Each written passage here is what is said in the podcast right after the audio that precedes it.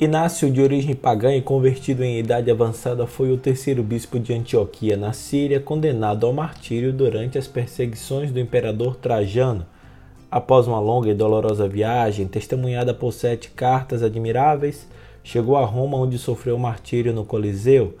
Hoje é sábado, 17 de outubro, e este é o podcast Santo do Dia um podcast que conta as histórias e obras dos santos da Igreja Católica, e aos domingos fazemos a reflexão do Evangelho do dia e também outros temas relacionados ao segmento católico. Disponível nos principais aplicativos de podcast, você pode assinar nestes tocadores e ser notificado sempre que houver novos episódios. O nosso perfil no Instagram é o podcast Santo do Dia. Eu sou Fábio Cristiano e hoje vamos falar um pouco mais sobre Santo Inácio de Antioquia, Bispo e Marte. Sejam bem-vindos!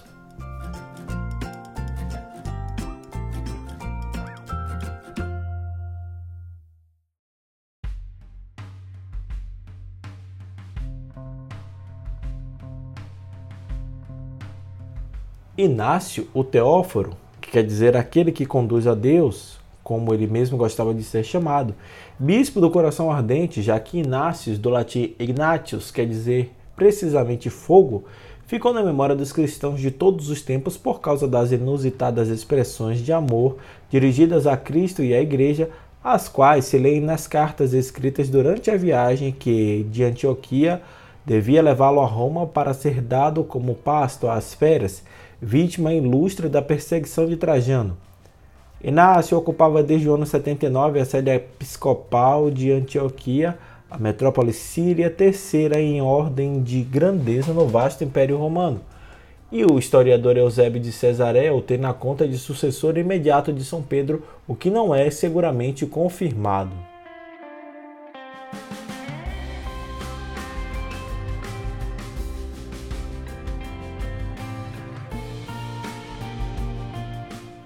Eusébio fala-nos que Inácio foi mandado da Síria a Roma para ser lançado como alimento às feras por causa do testemunho dado por ele de Cristo.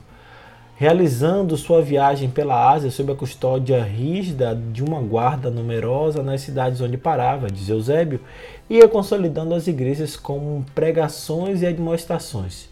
De Hermina, onde era bispo, seu jovem amigo Policarpo escreveu às igrejas de Éfeso, Magnésia e Trale, confiando as cartas aos respectivos bispos Onésimo, Dama e Políbio, que haviam acorrido a fim de o encontrar para uma última saudação.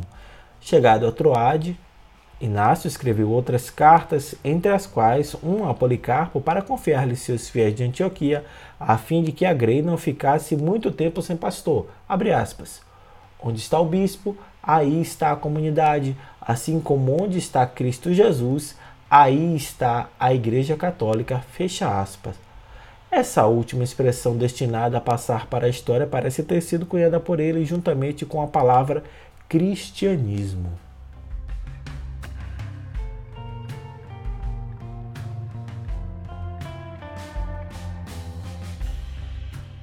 A viagem, depois da travessia de Durazzo a Brindisi, Prosseguiu pela Via Ápia até Roma, onde terminou os seus dias no anfiteatro, devorado pelas feras, apesar de a comunidade cristã ter se empenhado em poupar-lhe a pena capital. Mas ele desejava ardentemente o martírio. Dizia: Deixai-me ser alimento das feras pelas quais me será dado desfrutar Deus. Eu sou o trigo de Deus. É preciso que ele seja triturado pelos dentes das feras, a fim de ser considerado puro pão de Cristo. Para não ser incômodo a ninguém, almejava encontrar sepultura no ventre de alguma fera esfomeada. É provável que os fiéis tenham conseguido subtrair os restos de seu corpo martirizado até o extremo ultraje, pois desde a antiguidade os cristãos de Antioquia veneram seu sepulcro situado às portas da cidade e celebram sua memória em 17 de outubro, dia adotado no novo calendário em lugar de 1 de fevereiro. Santo Inácio de Antioquia, rogai por nós.